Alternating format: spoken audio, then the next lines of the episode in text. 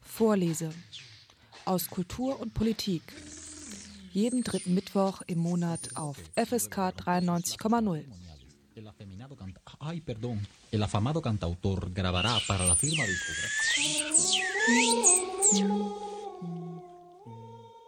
Rotes Pagen-Outfit. Reporter. Masupilami. Es reichen ein, zwei Stichwörter und man hat die Lösung. Spirou. 1938 zum ersten Mal erschienen, ist Spirou eine der Legenden des franco-belgischen Comic-Universums. In unzähligen Abenteuern stürzen sich die Helden in wagemutige Situationen, immer gespickt mit viel Fantasie. Im aktuellen Album Spirou in Berlin ist das nicht anders. Anders ist jedoch die Entstehungsgeschichte des Albums. Zum ersten Mal darf ein deutscher Comicautor ein Band von Spirou verwirklichen. Flix aus Berlin. Eine Ehre, aber auch eine große Herausforderung, denn bislang hat noch kein deutscher Autor einen franco-belgischen Comic verantworten dürfen. Weder Asterix noch Lucky Luke. Das fulminante Abenteuer spielt denn auch im 80. Jahr der Entstehung des Spirou-Universums mitten in Deutschland. Genauer gesagt im Ostberlin der späten 80er Jahre.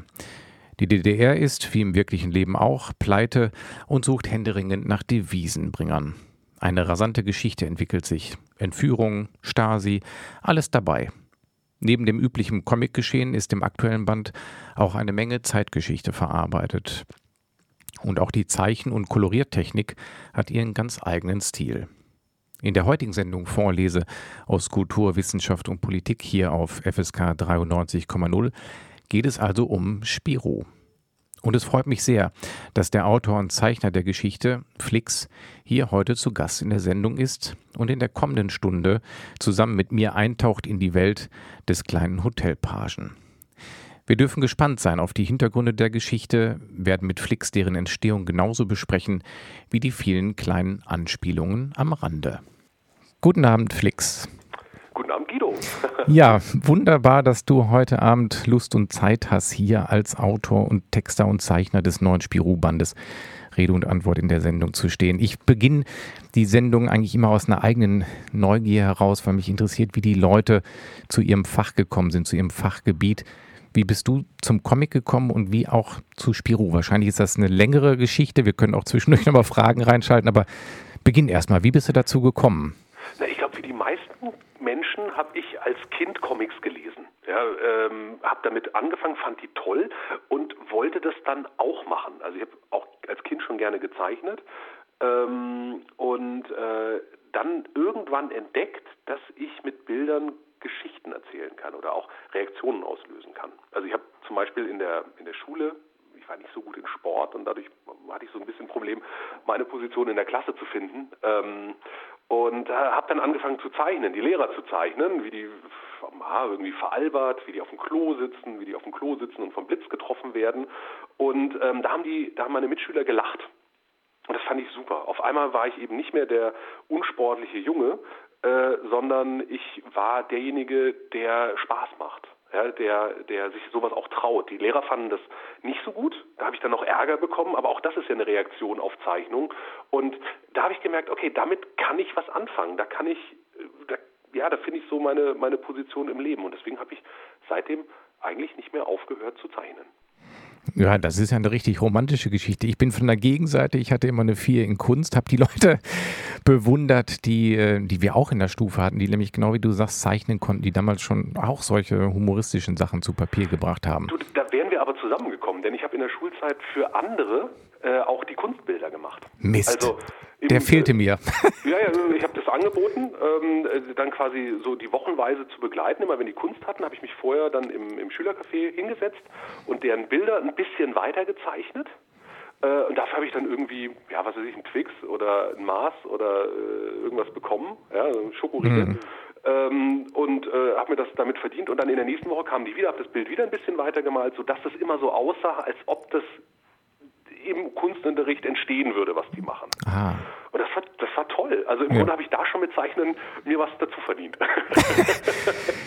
ja, wenn wir schon ganz kurz bei, der, bei dem ehrlichen Part der Sendung sind, ich habe damals einen Comic irgendwie durchgepaust und als meine Kreation abgegeben. Das ist nicht rausgekommen, aber ich habe bis heute ein schlechtes Gewissen, weil ich konnte es einfach nicht. Ich musste einmal irgendwie eine gute Note haben. Ich hatte das ist lustig, weil durchgepaust habe ich natürlich auch. Ja, wir haben uns ja. also, also ein bisschen jünger waren, auch getroffen mit Freunden und haben zusammen irgendwie Lucky Luke Hefte durchgepaust und dann neue Texte in die Sprechblasen geschrieben und so. Und ich dachte auch lange Zeit, das könnte man so machen und das merkt keiner, weil ja nur ich diesen Band habe. Und mir war zu dem Zeitpunkt natürlich überhaupt noch nicht klar, wie verbreitet Comics sind und wie viele Leute das gelesen haben hm. und dass man sich mit sowas auf ganz dünnes Eis begibt. ja.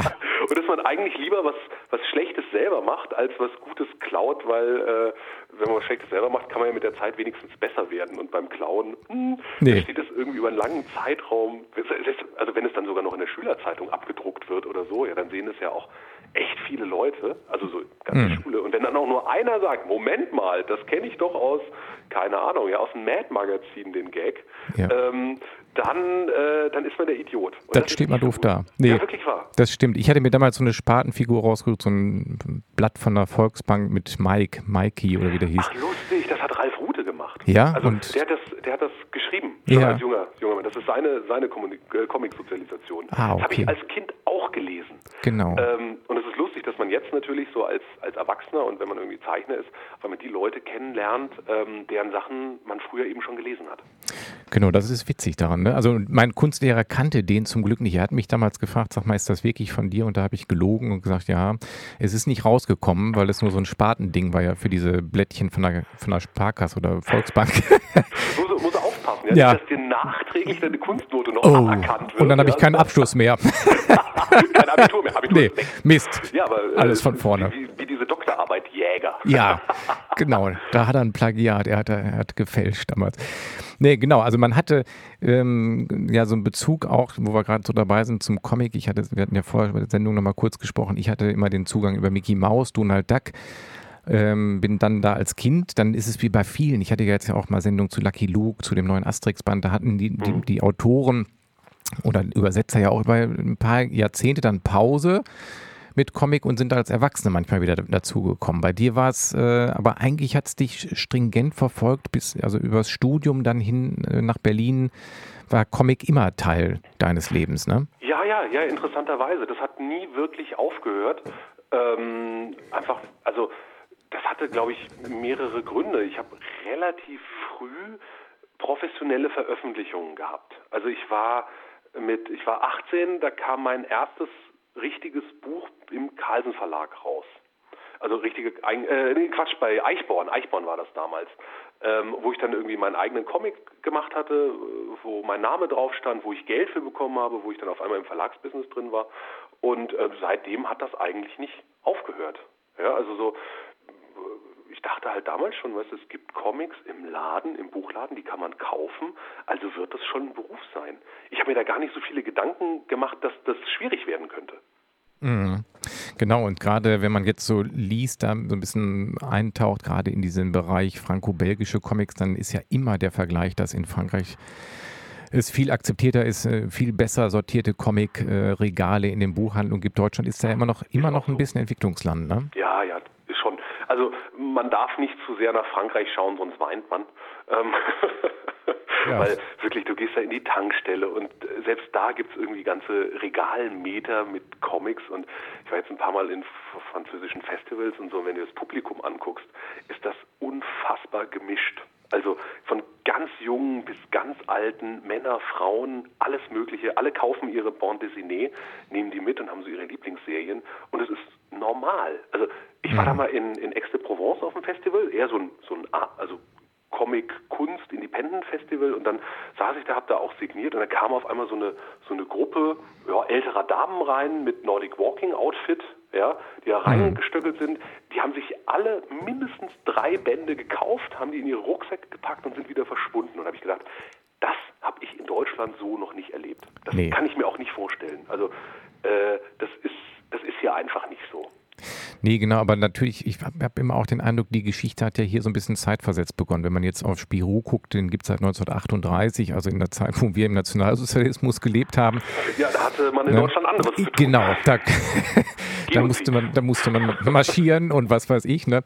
Genau, also da habe ich immer den Eindruck, wenn ich mir diese französische Szene angucke, ich hatte jetzt nochmal nachgelesen, auch, dass, also, dass die sich ja, diese, diese Grand Seigneurs ja auch gekannt haben untereinander, die dann in der, in der Nachkriegszeit diese Ideen hatten, da zu Bänden. Ich hatte das Gefühl oder habe immer das Gefühl, das ist schon viel früher Teil der Kultur ganz selbstverständlich gewesen, während hier ja, auch meine Eltern, ich weiß nicht, wie dir das ging, haben auch immer gesagt, nee, lies was Gescheites, äh, kein Mickey Mouse bitte. Oder vor allen Dingen kein Yps. Yps war komplett verboten. Ja, nee, Yps durfte ich mir dann selber kaufen. Also meine, meine Mutter kam so aus, äh, ja, so aus den 68er Zeiten und aus der Studentenbewegung und da war dann Asterix akzeptiert.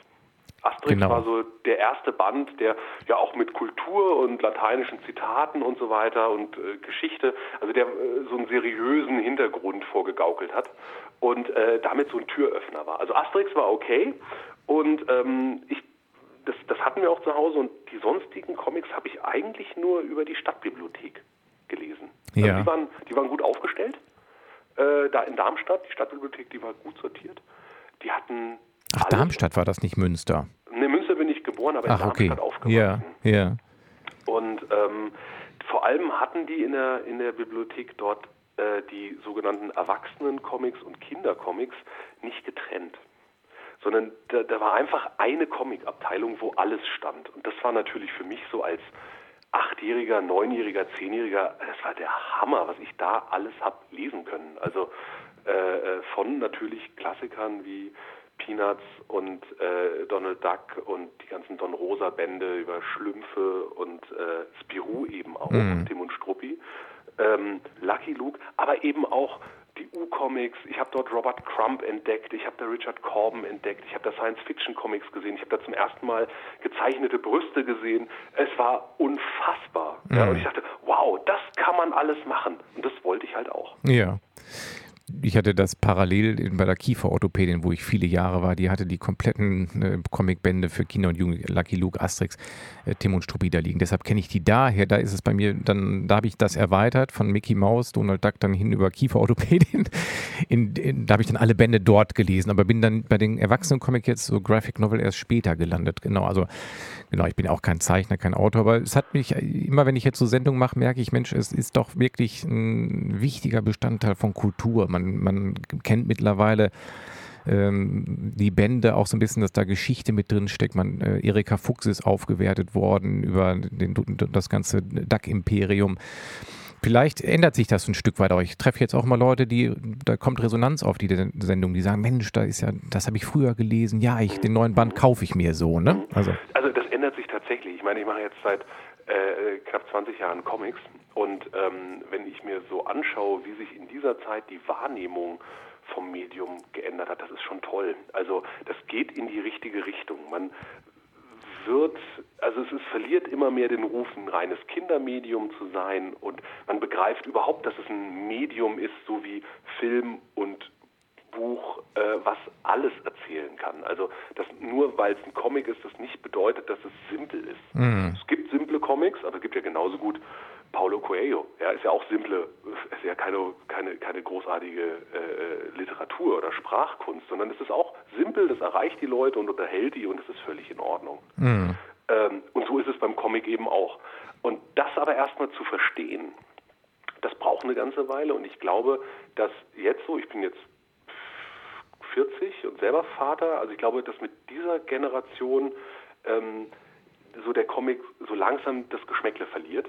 Mhm. Und ja, wir hinken da den, den franco-belgischen äh, Sprachraum tatsächlich so eine, anderthalb Generationen hinterher, also so 30 bis 40 Jahre. Mhm. Aber genau, wie du sagst, also bei den jetzt auch 90 Jahre Mickey Mouse hatte ich jetzt eine Sendung, wo auch klar wird, da ist jetzt, also das ist jetzt ein blöder Vergleich, aber das hat so ein bisschen das Otto-Phänomen, dass da verschiedene Generationen gemeinsam Dinge auch konsumieren können, was früher nicht war. Das war halt, Comic war unsere Welt, die Erwachsenen hatten da nichts mit zu tun. Jetzt hatte ich damit zu tun, meine Kinder haben damit zu tun mhm. und man erschließt sich so einen, kulturell, äh, so einen kulturellen Zugang gemeinsam, weil halt mhm. alle einen Zugang dazu haben.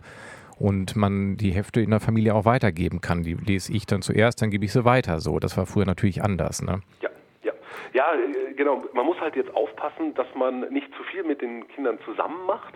Ähm, sondern dass die so ihre eigene äh, Hefte haben, weil sonst dieses Phänomen aufkommt, oh, das macht mein Papa, das ist uncool. Mm, ja. Ähm, aber es ist ja schön, ich finde, den, den Aspekt, den, den gleicht ja zum Beispiel auch der Manga ganz gut aus, ähm, dass man da durch, allein durch die andere Lesrichtung, was für Kinder und Jugendliche vollkommen normal ist, man so einen Abgrenzungsmoment zu den Erwachsenen hat.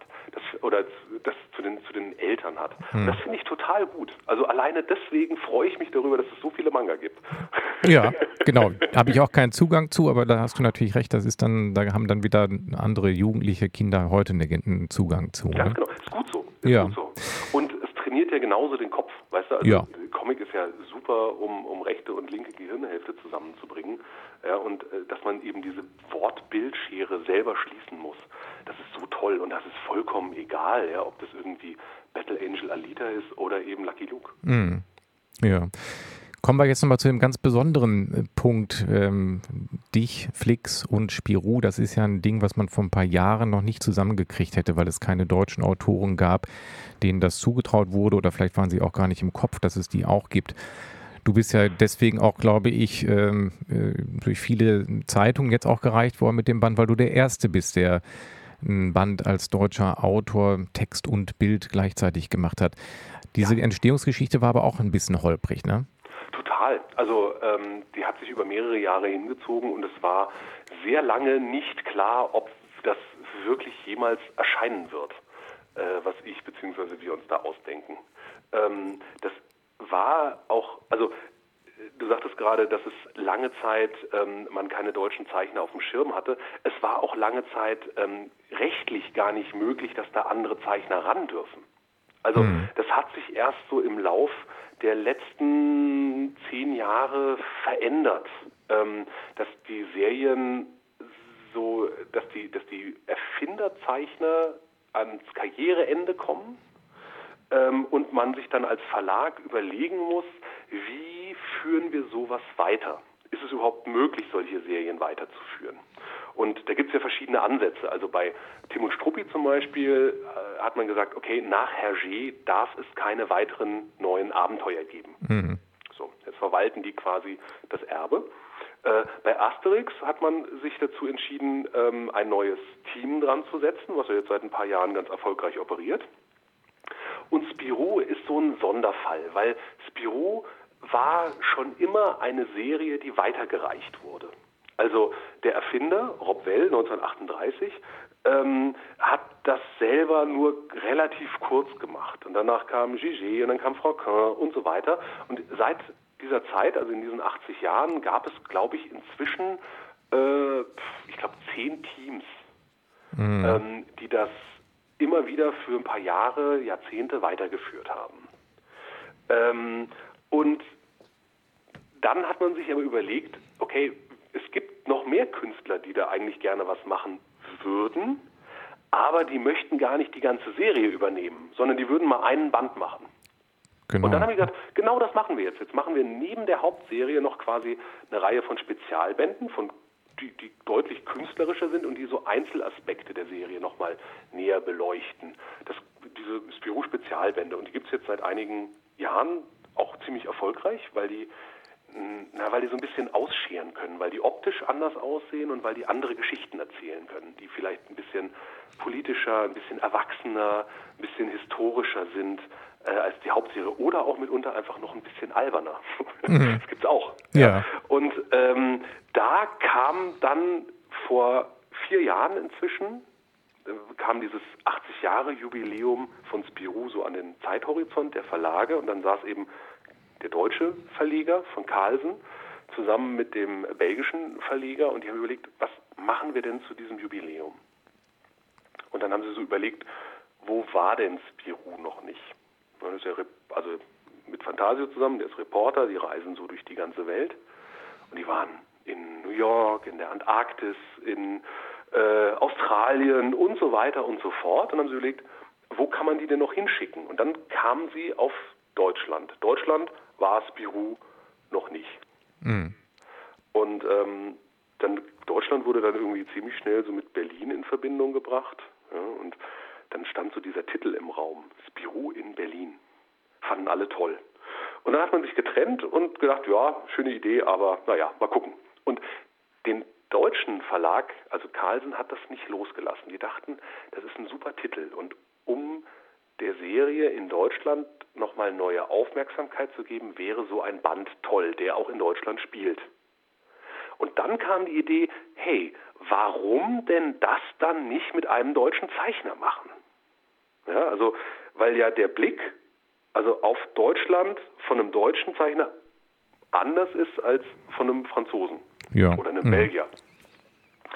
Und äh, dann sind sie eben zu, zu Dupuis, also dem belgischen Spirou Verlag gegangen und gesagt, hey, wir könnten das doch mal mit einem deutschen Zeichner machen. Und die haben, naja, die haben halt gelacht. Ja, also das kommt genau das. Die haben deutsche Zeichner nicht so auf dem Schirm. Ähm, zumindest nicht welche, die so in diesem, in diesem Mainstream-Bereich arbeiten. Ja, also für diese großen Serien. Es gibt Graphic Novel Künstler, ja, es gibt Reinhard Kleist und Uli Lust und so, die man in Frankreich auch kennt und die da sehr anerkannt sind. Aber das sind ja, die machen ja eigene Sachen und die könnte man ja nicht so gut auf äh, so eine Serie ansetzen. Aber dann, nach einigen Gesprächen, haben die Belgier eben Carlsen, also dem deutschen Verlag, erlaubt, einen Entwurf zu machen, den sie sich angucken werden. Ja. so, das, das war die erste Vereinbarung. Und dann hm. Äh, fragte eben Carlsen mich, weil wir arbeiten schon lange zusammen und die wissen, dass ich äh, Spirou-Fan bin und ähm, in Berlin lebe und äh, da kamen so ein paar Dinge zusammen. Ja. Dann hast du nicht Lust, mal so eine Geschichte zu entwerfen? So eine Story zu entwerfen, die man denen anbieten kann. Und da habe ich natürlich nicht Nein gesagt. Ja, also da sagt man nicht Nein.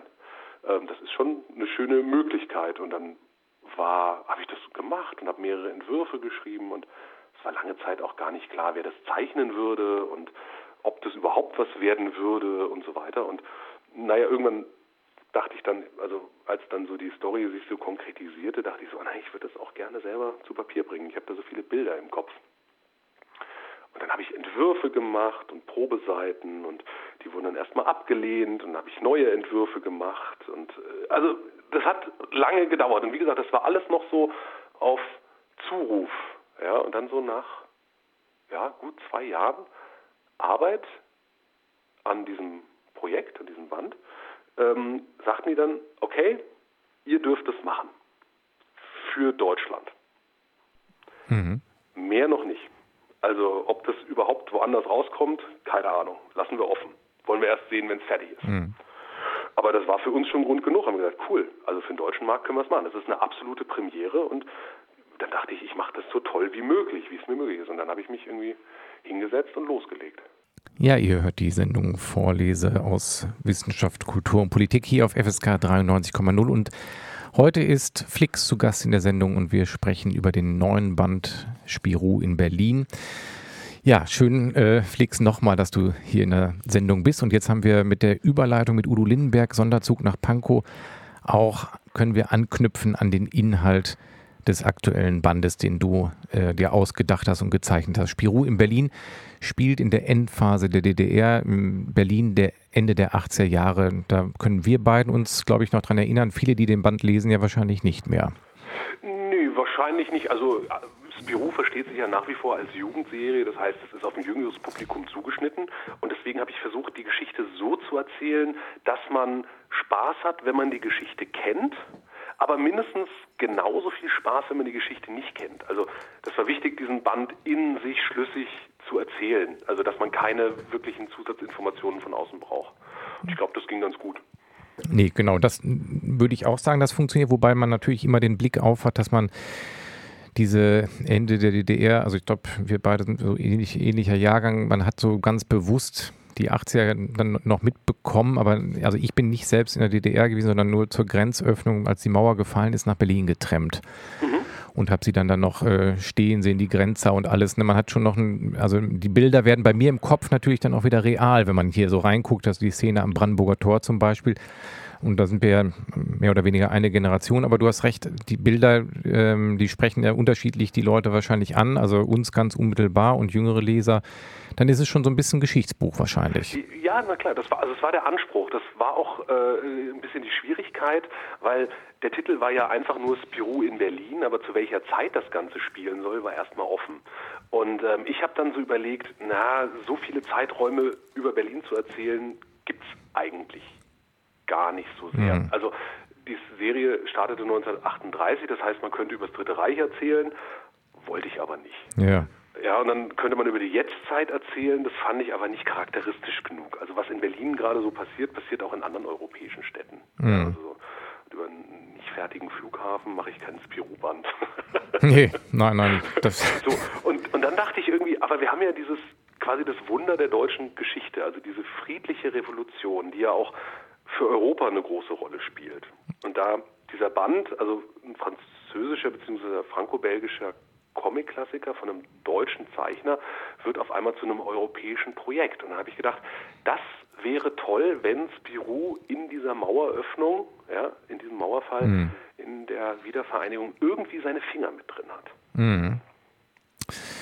Ja, also habe ich auch, als ich das äh, gelesen habe, habe ich, hab ich auch genau wie du jetzt äh, so drüber nachgedacht und habe gedacht, ja, es gibt äh, einige Geschichtsjugendbücher, die dann in der Weimarer Zeit spielen, in, in, in der Nazi-Zeit, da denkt man sofort dran, aber äh, eigentlich ist es genau wie du sagst, äh, irgendwie phänomenal, das auch nochmal aufzugreifen. Also diesen, ja, das, ist, das ist diese, was total Tolles. Mm. Also das, das, vergisst man so oft. Ja, ich meine, Thema Grenze ist ja auch ziemlich aktuell. Ja, so wer darf irgendwie wohin, wer darf reinkommen, wer muss draußen bleiben, das wird ja, das wird ja, also es wird ja aktuell hoch und runter diskutiert, ja. Mhm. Und man vergisst dabei, dass wir vor gar nicht allzu langer Zeit auch eine Grenze hatten, die sich geöffnet hat und dass das was Gutes war.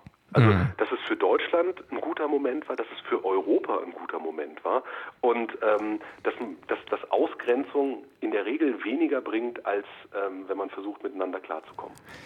Genau, und genau das passt ja auch wieder in die Zeit, weil das gerät gerade in Vergessenheit. Ne? Also wir haben es eigentlich vor der, auf der Hand liegen, dass Leute eingesperrt waren, also eine Stadt zu teilen. Ich habe jetzt gerade auch mal ein, Fach, ein Sachbuch zum Mauerbau gelesen, also die, diese Jahre 61 bis 89 wenn man das liest, dann wird einem nochmal deutlich, wie verrückt das eigentlich ist, eine europäische Großstadt mit einer Mauer zu teilen. Wenn man dann heute ja.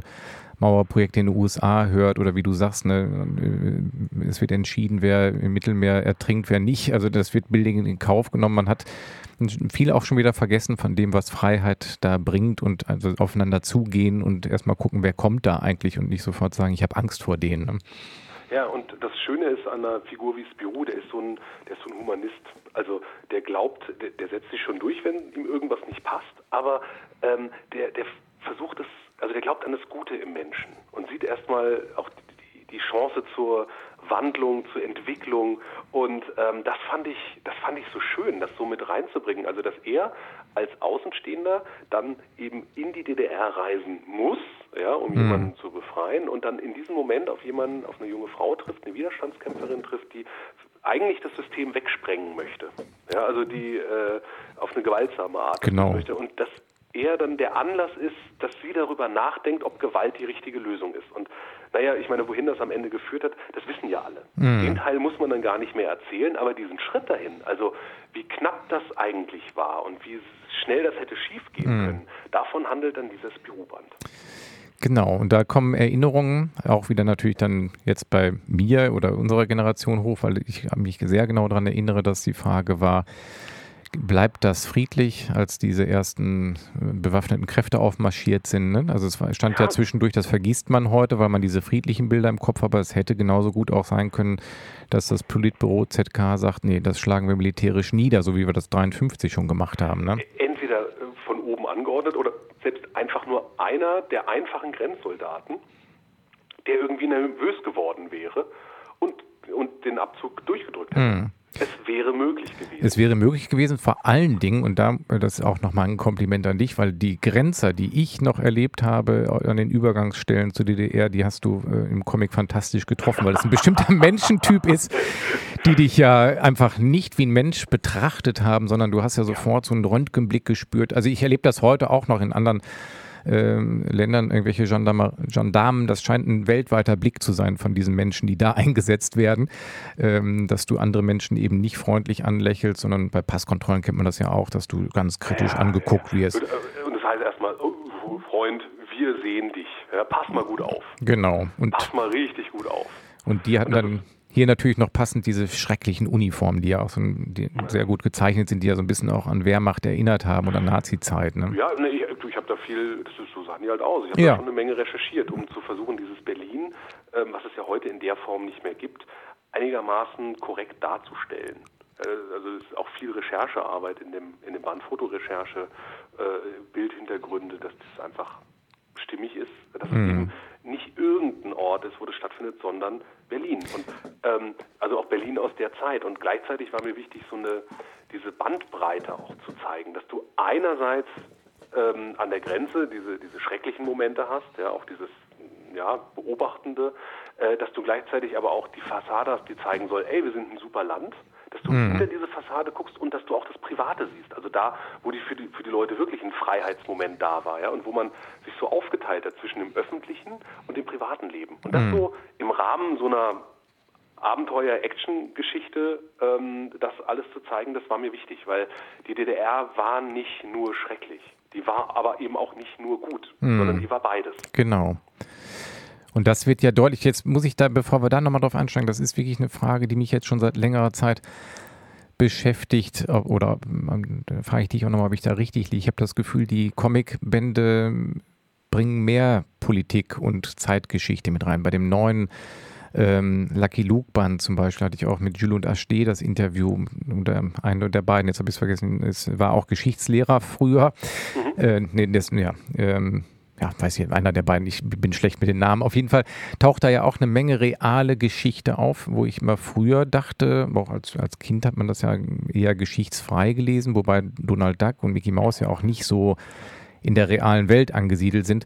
Dieser Band hier ist ja auch wieder ein Comic, den ich so einreihe, auch in einen Cowboy in Paris oder das gelobte Land von Lucky Luke, wo wirklich äh, gesellschaftliche Missstände drin sind, aber auch Geschichte real. Du kannst das ja auch, diesen hier mit den, das sind ja ganz realistische Zeichnungen des Alexanderplatzes der 80er Jahre, das kannst du ja auch im Geschichtsunterricht einsetzen. Ja, könnte man. Also ich meine, man darf nicht vergessen, auch die früheren Lucky Luke-Bände haben alle einen geschichtlichen Kontext. Das sind ganz wenige, die reine Abenteuergeschichten sind. Ja, und da hast du irgendwie reale Westernhelden, hast du reale äh, Dinge, die in Amerika passiert sind, die dann da verhandelt werden. Also äh, so ganz so neu ist es nicht, aber es ist natürlich deutlich offensichtlicher, was in meinem Fall äh, auch damit zu tun hat, dass es eben Berlin sein muss.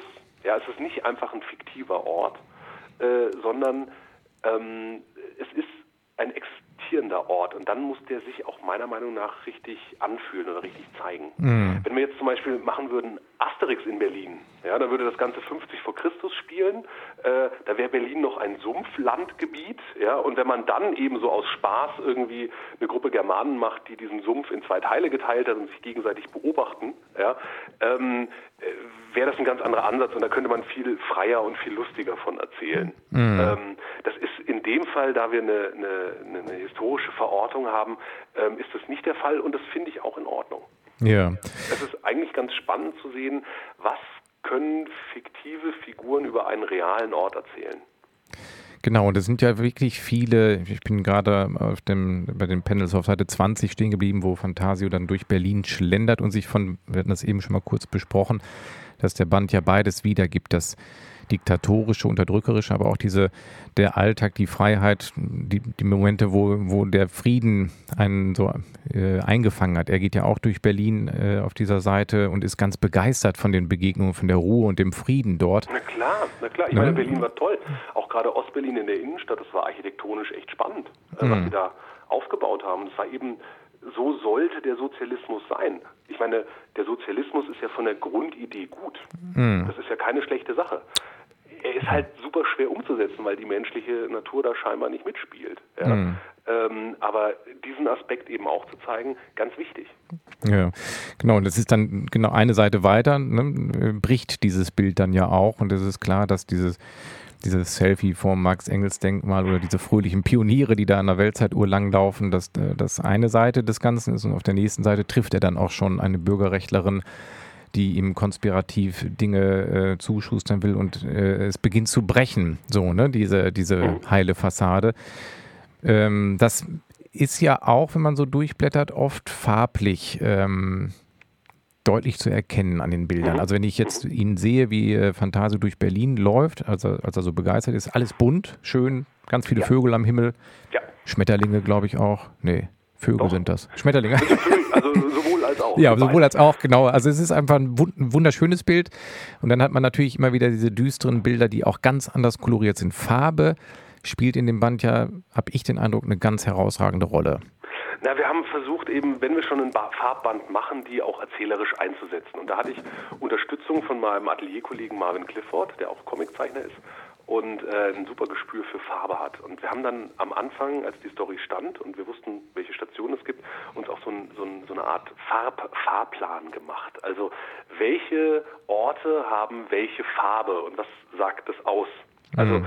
dass wir dann eben versucht haben, so ganz plump, also Westberlin ist eher gelb, weil man immer so vom, aus Ostperspektive vom goldenen Westen sprach. Mhm. So, ob es dann nun war oder nicht, ist ein anderes Thema. Aber da haben wir dann gesagt, okay, das sind eher so Gelbtöne. Der Osten ist eher grün. Und grün hat das Schöne, das kann ein sehr was sehr lebensbejahendes sein, also so ein Maigrün. Ja, wenn Bäume anfangen zu blühen, ist das ein Aufbruch. Mhm. Aber Grün kann auch ganz matschig, schlammig und duster sein. Mhm. Und ähm, in diesem Spektrum haben wir dann eben versucht, die, die DDR aufzuteilen. Also dass man das fröhliche, helle Grün hat, was sich dann eben auch mit Gelb mischt, also eben mehr freiheitlich ist. Oder eben in der Stasi-Zentrale in Hohenschönhausen im, im Stasi-Knast, da ist es halt ein ganz matschiges Grün, was zeigt, boah, wie duster der ganze Scheiß da eben auch war. Ja, genau. Ich habe gerade das Bild da, dieses äh, so, sofort liquidieren alle im Zoo, wo so ein Apparatschik die Affen erschießen lassen will. Das ist ja so richtig grün, gelblich, äh, sumpfig irgendwie, ne, äh, als, als Hintergrund. Äh, da riecht man förmlich dann aber auch gleichzeitig die Braunkohle nochmal durch die. Ja, auch das, auch das. Ja. Also das, das spielt da alles mit rein und ähm, der, also die Farbe soll sich nicht aufdrängen. Ja, also wir haben schon versucht, das so alles im, im Fluss zu halten, dass das auch einfach hinfließt. Aber wenn man darauf achtet, also wir haben uns was dabei gedacht. Es ist nicht einfach nur bunt machen, was man so oft bei, bei älteren Comics äh, findet, als die Reproduktionstechniken einfach noch nicht so gut waren und die Farbauswahl noch nicht so groß. Aber das kann man ja heute alles machen. Und ähm, wenn wir schon die Möglichkeit haben, so ein Band zu machen, dann soll diese Ebene auch was erzählen. Mhm. Das ist doch, wenn ich da als Laie richtig liege, wenn ich hier in den alten QRN-Ruf Brezelburg nochmal reinblättere, den Comic, ist das doch auch eine ja, ein Bruch will ich nicht sagen, aber wirklich eine Abwandlung von den ursprünglichen Spirou-Bänden, weil da, wenn ich da durch diese Bände so durchblätter, ist ähm, das, das Nest im Urwald habe ich hier noch, ist das eine ganz andere Farbgebung, eher bunt und nicht so viel Abstufung wie jetzt in dem Band Spirou in Berlin. Ja, ja, ja. Wie gesagt, es war damals technisch nicht möglich. Es gab einfach weniger Druckfarben. Mhm. Und der Druck ist einfach besser geworden. Und äh, naja, also sagen wir so, in dem Band Büro in Berlin ist auch das Grundthema Druck. Also es geht um Druck. Ja, mhm. Der Druck, der in der DDR geherrscht hat, der Druck, äh, den man braucht als Journalist, um eben ähm, äh, seine Zeitung zu produzieren, der Druck aus dem Diamanten, also aus dem man aus Braunkohle Diamanten machen kann, und der Druck auf der Straße, ja, der das Land dann am Ende geöffnet hat. Und da wir natürlich auch einen Druck Buch, also ein Buch gedruckt wird, haben wir gedacht, dann nutzen wir das an der Stelle eben auch und machen es da zum Thema.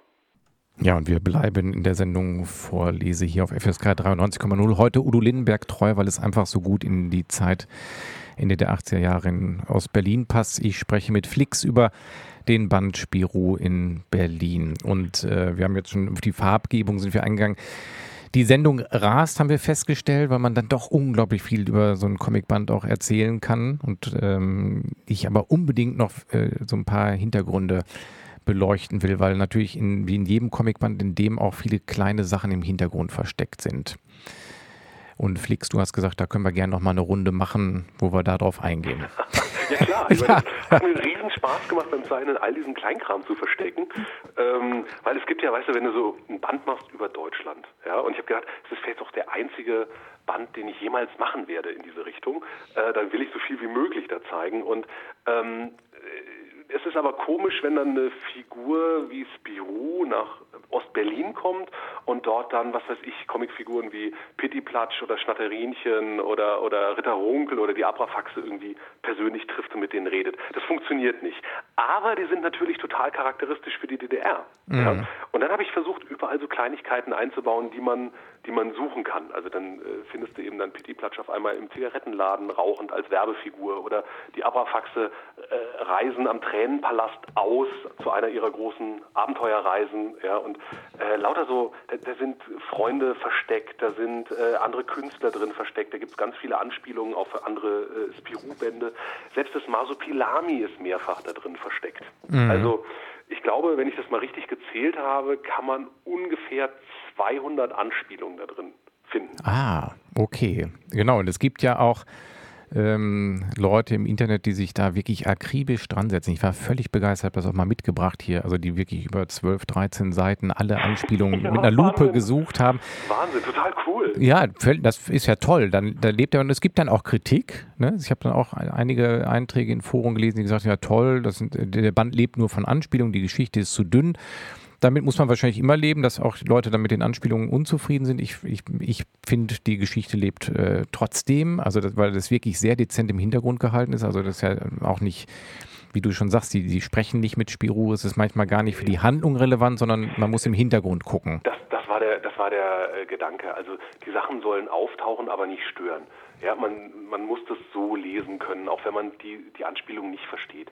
Ich hasse das selber, wenn ich mir dann als Leser bei anderen Sachen, Büchern, Romanen, Filmen irgendwie doof vorkomme, weil ich bestimmte Dinge nicht verstehe. Mhm. Ja, weil mir das Vorwissen fehlt. Das ist nicht toll. Und das wollte ich vermeiden. Ähm, aber natürlich lebt der Band ein Stück weit von den Anspielungen, aber ähm, und ob man die Story toll findet oder nicht, natürlich streiten sich die Leute darüber. Mhm. Ich meine, hey, ich, ich arbeite da mit Figuren, die für manche Leute in der Kindheit eine wesentliche Rolle gespielt haben, die nostalgische Gefühle auslösen. Ähm, da ist man super kritisch. Mhm. Und es hätte mich fast gewundert, ähm, wenn da niemand sagen würde, äh, oh nö, finde ich aber blöd. Mhm. Ich bin ganz froh, dass Leute auch das blöd finden, weil das heißt nämlich, dass sie dieses ganze Universum und das, was wir da machen, ernst nehmen und das finde ich super. Genau, habe ich auch sofort gedacht, ich gedacht, das war was ich da gefunden habe, war auch kein Pöbelton, wie es so üblich ist, sondern wirklich sachlich zurückgemeldet. Ich hatte das den, den ähm, Zeichner und Szenaristen von Lucky Luke auch zurückgemeldet, dass für meine Begriffe im aktuellen Band zu viele Karlauer auf aktuelle Weltpolitik äh, sind mit, mit Mauer in Mexiko oder wie auch immer. Ja. Weil das ist in ein paar Jahren dann gar nicht mehr so lesbar. Das, man kann das auch überziehen. Ne? Also find, das, das, ist meine Meinung. Aber finde ich ne? auch. Also äh, sagen wir so, ich finde, es gibt so zwei Arten, solche Geschichten zu machen. Entweder man macht die ganz tagesaktuell, ja, so wie so wie Karikaturen oder oder manche Zeitungstrips. Ja, also zum Beispiel in der FAZ gab es äh, den äh, Strip Stritz sehr lange, der immer mit der Tagespolitik gespielt hat. Und die Leute haben das geliebt, weil du liest es heute und ähm, ja und weißt was über die die Leute, die gerade passieren. Super. Wenn du die Strips aber ein paar Jahre später liest, mhm. wird es schwieriger, ja. weil die ganzen Zusammenhänge nicht so klar sind. Und ich habe mich dafür entschieden, ähm, das nicht zu machen, was es manchmal auch schwieriger macht, weil man auf ein paar Sachen, die echt toll wären, verzichten muss. Ähm, aber ich glaube, es tut der Sache insgesamt besser, so allgemein zu bleiben, dass man so ein Band eben auch noch in 10, 15, 20 Jahren lesen kann, ohne dass man darüber stolpert. Mhm. Jetzt habe ich bei den vergessen noch, also bevor wir jetzt nochmal auf weitere Anspielungen eingehen, weil du es eben erwähnt hast, Masupilami ist im Hintergrund öfter versteckt. Er ist da einmal im ersten Stock oben, im, hinter einer Glasscheibe. Warum ist er gar nicht Teil der Geschichte? Warum hast du dich dagegen entschieden? Ich durfte nicht. Ah. Das ist eine rechtliche Frage, ähm, denn die Figur Masupilami wurde von André Franquin erfunden und als der die Serie abgegeben hat und ähm, hat er das Masupilami mitgenommen. Ah, okay. Genau, weil das ja Seitdem gibt es die Figur in der Serie quasi nicht mehr. Das, und das jetzt schon, im Grunde ist sie seit 40 Jahren nicht mehr Bestandteil von Spirou. Mhm. Das merkt man nur nicht, weil eben die Bände von damals so zeitlos geschrieben und gezeichnet sind, dass man die auch heute noch liest und es da dann natürlich auftaucht. Aber das war eine meiner ersten Fragen, als es hieß, Spirou-Band machen, Geschichte schreiben, mit Masupilami oder ohne, weil ich hatte schon ein paar schöne Ideen, was man damit hätte machen können. Ja. als Wunderwesen, als Waffe des Sozialismus wird es erfunden, ja? ja. um den Westen auszuspionieren und die mit dem langen Schwanz eins über die Mauer auf die Schnauze zu geben. Das wäre schon schön gewesen, aber äh, es ging nicht. Und dann habe ich so gemacht, wie halt äh, was auch wieder so mit dem, mit dem Grundding in der DDR zu tun hat. Also da waren ja auch viele Dinge verboten. Das hat die Leute ja nicht abgehalten, sie nicht trotzdem zu machen. Mhm. Man muss nur Wege finden, dass es keiner merkt und es sozusagen an der, an der Zensur vorbeigeht. Und so habe ich eben versucht, das einzubauen und zu verstecken, ohne äh, dass die Verlage das bemerken. Aha, okay, aber das, das ist der Internetgemeinde sofort aufgefallen. Der ist mehrfach gefunden worden schon. Und du hast recht, man, ich habe das auch nicht so wahrgenommen, weil man ihn natürlich, also die Figur immer noch sieht, die ist noch präsent, ne? die ja. ist im Kinderfernsehen, glaube ich, das weiß ich gar nicht ja. Auch immer noch läuft das. Ne? Weiter Comics. Genau, es gibt, Comics. genau, die gibt es auch. Ne? nicht im Spirou-Universum. Mhm. Und aber ganz ehrlich, das sind solche Details, das äh, kriegt der Normalleser gar nicht mit. Mhm. Also ähm, ob das nun wirklich zusammen, das weiß man dann eben nur, wenn man wirklich da drin ist und äh, naja, und äh, wenn man dafür arbeitet und ich habe es dann halt eben gemerkt. Also es gibt so ein paar Figuren, äh, die ich nicht verwenden durfte und äh, gab so ein paar Auflagen, wenn man so eine Geschichte schreibt, äh, die man einfach berücksichtigen muss, ähm, weil man sonst ja, sonst kann man das nicht machen. Also ein Spirou-Album muss ein Spirou-Album sein und nicht irgendwas anderes. Ja. Genau. Und wie du das schon gesagt hast, 200, über 200 Anspielungen ist, ähm, das, da, wenn ich, ich habe es dann auch daraufhin nochmal durchgeblättert, also mit der Handreichung aus dem Internet und das macht dann auch nochmal Spaß. Also zu sehen, ach Mensch, stimmt, im Hintergrund, es beginnt mit dem Trabi auf dem Titelblatt IM 1938. Ja. 1938 ist der Beginn ja der Serie, ne, das Sehr erste gut. Mal rausgekommen, der Band. IM gibt es dann Diskussionen, informeller Mitarbeiter, der Stasi äh, gibt es, äh, es gab auch andere Interpretationen, das weiß ich gar nicht genau. Im, im Jahr 1938 IM war so ja, eine, ne? Also genau. Das, das I war tatsächlich äh, auf den Nummernschilden das Kürzel für Berlin. Und dann habe ich IM draus gemacht. SM kann man auch für Masopilami sehen, was halt nicht auftaucht. Ah. und acht, aber ja. 1938 ist natürlich der Start der Serie und es gibt andere Nummernschilder, da sind dann die Geburtsdaten meiner Töchter drin verewigt. Ähm, ich habe da eben auch Freunde äh, drin verewigt, die dann auftauchen. Also im, im, im Bildhauer Atelier der Eltern dieser Widerstandskämpferin taucht zum Beispiel der Hasenmann von Ralf Rute auf, der mir echt wesentliche Tipps gegeben hat, um diese Geschichte zu machen. Ähm, da taucht auch eine Büste von André Franquin auf, also dem großen mm. äh, Meister. Meister ne? mm. ähm, und so habe ich dann versucht, diese ganzen Sachen damit, damit reinzubauen. Ja? Aber wie gesagt, wenn man es nicht weiß, stört es auch nicht. Nee, genau, es stört nicht. Also es ist eher zum Beispiel dem allerersten Panel, sagt man, glaube ich, das erste Bild. Ne? Man, äh, ja. äh, ich habe gelernt, dass man da Panel zu sagt, Wookie le Secteur Français, da, da stolpert man darüber. Da habe ich mich auch so drüber gefreut. Ne? Die Schilder gab es wirklich. Sie ja, die gab es ja. französischen Sektor. Genau. Und da dachte ich, das ist genau der richtige Einstieg für diese Geschichte, weil halt zum ersten Mal ein Nicht-Franzose so eine Geschichte erzählt. Also wir sind jetzt nicht mehr im französischen Sektor. Genau, und da ist dann auch, das habe ich nämlich dann auch erst beim zweiten, dritten Durchblättern gesehen, dass im Hintergrund eine Figur von Gerhard Seifried, heißt genau. er Gerhard, auftaucht, dieser kleine Anarchist mit der, der hat auch, glaube ich, nur eine Bombe in der Hand, dieser Anarcho mit der Mütze. Genau, genau. Das, das kommt natürlich an die, an, die, an die Mauer gekritzelt, ja, so Mauerkritzeleien sind dann irgendwie da, da sind Sprüche drauf. Gerhard Seifried selber taucht auch nochmal auf. Es gibt so ein U-Bahn-Bild, da, da steht er mit seinem Stift im Mund und äh, liest eine Bildzeitung. Und ähm, also Harald Junke ist irgendwie drin so, so ich habe halt versucht, weißt du, in, in Belgien, also der Teil, der in Brüssel und in Rummelsdorf spielt, da tauchen belgische, franco-belgische Comicfiguren auf. Mhm. In Westberlin Westberliner Comicfiguren und in Comicfiguren. Mhm.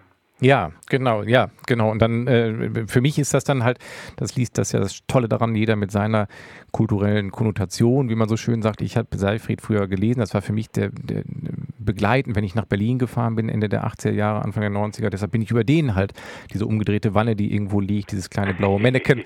ja, darüber, ne, genau. ne, darüber äh, bin ich dann gestolpert und habe andere Sachen danach, Mensch, ja, stimmt, habe ich gar nicht gesehen. Dieses Thälmann-Denkmal ist nochmal verkleinert im Garten, steht ja, da was da. Ja, genau, solche Sachen. Steht das also, eigentlich noch in echt? Ja, ne? Das, ja, das, das steht, noch, noch ne? Ja, genau. Park steht das noch und das ist ziemlich groß. Das, also, ja, ja, genau. Gibt es auch unzählige kleine Varianten davon, die dann so übers Land verteilt standen und die zum guten Teil abgebaut wurden. Es gibt ja sogar also wirklich äh, Bildhauerlager von abgebauten sozialistischen Figuren, also hm. die dann so ähnlich aussehen wie dieser Bildhauergarten, den ich da gezeichnet habe. Also ich, das hat schon alles viel Hintergrund, weil ich gedacht habe, naja, wenn ich sowas erzähle, muss das eben einigermaßen stimmen. Hm. Genau, und das, ja, es ist die Zeit. Es sind dann natürlich, irgendwer hat dann im Internet auch einen logischen Bruch rausgefunden, weil da einer im T-Shirt steht, Ende der 80er mit Eisern Union T-Shirt, ja. Mit dem Logo des, der heutigen Zeit. Ne, das ist ja. dann natürlich ein äh, Bug, wie man so schön sagt, ne, glaube ich. Ja, es sind auch manche Dinge, wo ich mich entschieden habe, dann doch die neuere Variante zu nehmen, ähm, weil man es erkennt. Mhm. Also weil man dann einfach genauer Bescheid weiß, was damit gemeint ist. Aber es sind auch ganz klar Fehler drin. Ja, also es gibt in der in der in den ersten zwei Auflagen bei dem Bild am Flughafen Tegel steht eine Lufthansa-Maschine, die aber damals nicht nach Tegel geflogen sind. Ah. Und die wurde dann in späteren Auflagen, habe ich die geändert, äh, in eine Pan Am-Maschine. Ja, ich glaube in meinem... Ich selber noch über diesen Band wahnsinnig viel dazu. Genau, ich glaube, ich habe ich hab den Band mit der Pan Am-Maschine, wenn ich richtig bin, ne? Oder müsste... ja, ja, ja, bei den, aber bei den ersten ist es noch, äh, ist es noch eine Lufthansa-Maschine. Mein Pan Am, ja, ich muss versuchen, an den alten Band dran zu kommen, der ist mehr wert. da mehr Fehler drin. Ja, genau, das steigert den Sammlerwert. Flix, wir könnten jetzt noch Stunden weiterreden. Also ich habe jetzt auch viele Sachen leider nicht mehr äh, ergründen müssen. Da müssen die Leute, die jetzt zuhören, den Band kaufen. Man kann gemeinsam nochmal einsteigen. Man kann hier an die Sendung vorlese.gmx.de auch eine E-Mail schreiben. Dann kann man nochmal in die Diskussion einsteigen. Ach super. Genau. Ja, aber man kann diesen Band, ich meine, der ist bei Carlsen, Carlsen Comics erschienen in Hamburg. Der hat äh, 64 Seiten, kostet, glaube ich, 16 Euro aktuell. Genau. Und ähm, man kann den kaufen. Also ich kann ja. allen empfehlen, den zu kaufen, weil Comicleser sind super, aber so als, als Zeichner findet man Comickäufer ja noch so ein ganz kleines bisschen besser. Ja, das darfst du zum Schluss gerne so äußern. ja, dann sage ich dir vielen Dank, dass du hier ausführlich zu diesem Band Stellung bezogen hast. Viel Spaß sehr, gemacht. Sehr gerne. Und ich drücke dir die Daumen, dass es weiter so geht, dass vielleicht irgendwann von Flix ein Asterix-Band im Sumpf in Berlin rauskommt. Wir werden sehen. Ja, super. Alles Gute und Danke. bis dann. Bis dann. Ciao. Tschö.